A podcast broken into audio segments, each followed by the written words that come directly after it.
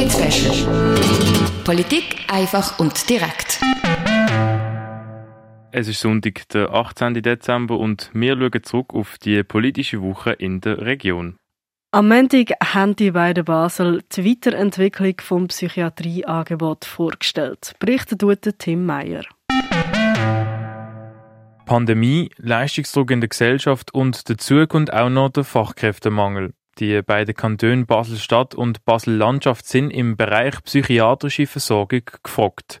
In den beiden Basel werden nämlich schweizweit gesehen die meisten psychiatrischen Behandlungen durchgeführt. Darum haben die beiden Kantone heute am Morgen über die Weiterentwicklung vom Psychiatrieangebot informiert. Nach der Akutsomatik soll jetzt auch für die Psychiatrie eine gemeinsame Spitalliste geführt werden, wie der Thomas Weber, Vorsteher der Volkswirtschafts- und Gesundheitsdirektion Basel-Landschaft, sagt. Wir stellen fest, dass die Leute, äh, egal ob sie jetzt äh, körperliche Leiden haben oder psychische, sich eigentlich in der gemeinsamen Gesundheitsregion, das heißt Basel-Stadt, Basel-Land, aber auch im äh, Fricktal und im Schwarzbubenland, also in der Region nördlich vom Jura, bewegen. Und darum ist es sinnvoll, dass man dort möglichst nach einheitlichen Kriterien äh, die Angebote eigentlich miteinander abstimmen, ähm, weil letztlich geht es darum, dass möglichst viel von der Bevölkerung eigentlich eine optimale Versorgung haben für ihre ewigen Leiden. Ebenso ist ein sogenannter Versorgungsplanungsbericht erstellt worden mit statistischen Analysen und Prognosen zu den Bedürfnissen der Bevölkerung im Bereich Psychiatrie. Gewisse Strukturen sollen dort verändert und verlagert werden, wie der Lukas Engelberger, Vorsteher vom Gesundheitsdepartement Basel-Stadt, sagt. Wir sehen, dass heute sehr viele Behandlungen in der Psychiatrie stationär gemacht werden, also mit Übernachtung. Das sind zum Teil auch längere Aufenthalte oder in den psychiatrischen Kliniken, wo man dann auch äh, natürlich umfassend versorgt wird. Das wird es weiterhin brauchen für, für viele Fälle. Es gibt aber auch Fälle, wo man muss sagen, das ist vielleicht ein großer Schritt. Es wäre besser, ein bisschen näher am eigenen Alltag zu bleiben. Und dann äh, sind vor allem die Tageskliniken äh, im Vordergrund, wo man also daheim übernachtet, ähm, daheim wohnen bleibt, aber äh, der Tag oder ein Teil vom Tag oder einzelne Tage verbringt in, in so einer äh, Klinik.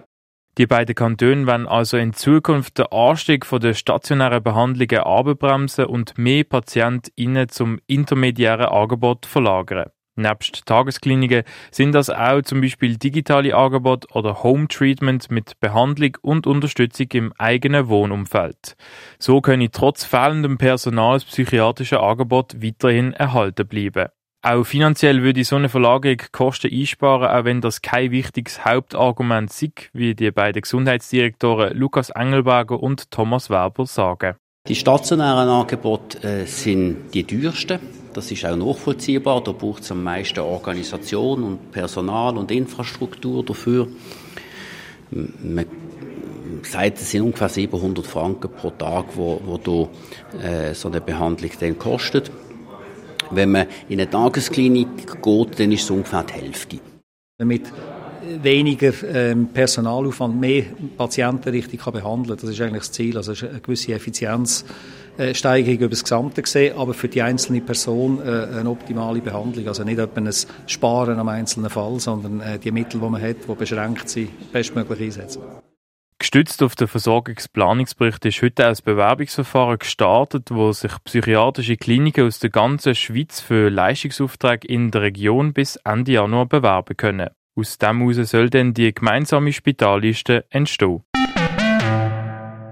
Der Grosse Rat Basel-Stadt hat die Woche einer außerordentlichen Finanzierung von der Intensivpflegestation vom Unispital zugestimmt. Die Finanzierung beträgt 3,4 Millionen Franken und gilt für die Jahre 2023 und 2024. Mit dem Geld sollen rund 14 zusätzliche Vollzeitstellen geschaffen werden.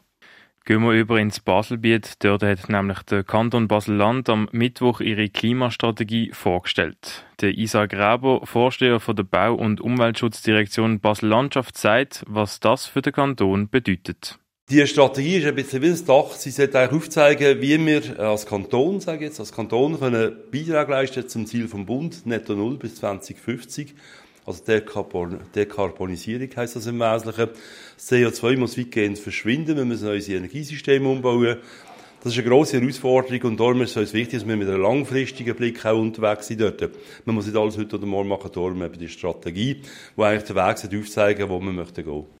Anders wie der Kanton Basel-Stadt, wo 2037 als Netto-Null-Ziel hat, geht Basel-Land mit dem Bund mit und will spätestens bis 2050 klimaneutral werden. Grund dafür ist, dass sich Städte einfacher organisieren können, gerade zum Beispiel bei Wärmeverbünden. Was der Kanton für konkrete Maßnahmen ergreifen möchte, sagt der Isai Graber, Vorsteher von der Bau- und Umweltschutzdirektion Basel-Landschaft. Wir tun seit Neuerem wir jetzt auch unterstützen, dass äh, fossile Heizungen ersetzt werden durch, äh, durch CO2-neutrale. Ähm, das bringt einen grossen Schub und äh, da sind wir, äh, glaube ich, schon gut unterwegs in dem Gebäudebereich. Dann ein anderer Bereich ist zum Beispiel die Abfallwirtschaft. Da haben wir ja äh, mit der Taskforce Baustoffrecycling haben wir, glaube ich, grossen Schritt können machen. Wir haben zwei Landratsvorlagen erbrochen bereits äh, wo man möchte den Abfallstrom ganz wesentlich reduzieren, um mindestens ein Drittel äh, aus, äh, aus dem also Baustoff, das ist eine Million Tonnen pro Jahr, das möchte man ein Drittel reduzieren und das Ganze in äh, Baustoffkreislauf zurückführen. Die Klimastrategie ist jetzt in die öffentliche Vernehmlassung gegeben worden. Die Bevölkerung, politische Parteien oder auch Institutionen aus Wirtschaft und Forschung können ihre Kritik anbringen und der Regierung Inputs geben. Der Isa Graber, Vorsteher der Bau- und Umweltschutzdirektion Basel-Landschaft, sagt, dass es wichtig ist, die Klimastrategie breit abzustützen, weil es alle Akteure brauche, zum Netto Null bis 2050 zu erreichen.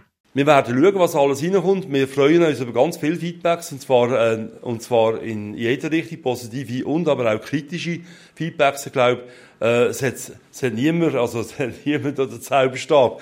Und wir sind alle am Suchen von Wegen und von möglichen Lösungen, wie wir können vorwärts kommen auf dem äh, Weg zu Netto Null bis 2050. Und äh, darum sind wir sehr gespannt, was zurückkommt. Wir werden das einarbeiten, wir werden die Strategie einmal überarbeiten und werden es dann auch noch im Parlament vorlegen zur Kenntnis. Ist eine Strategie von der Regierung zunächst.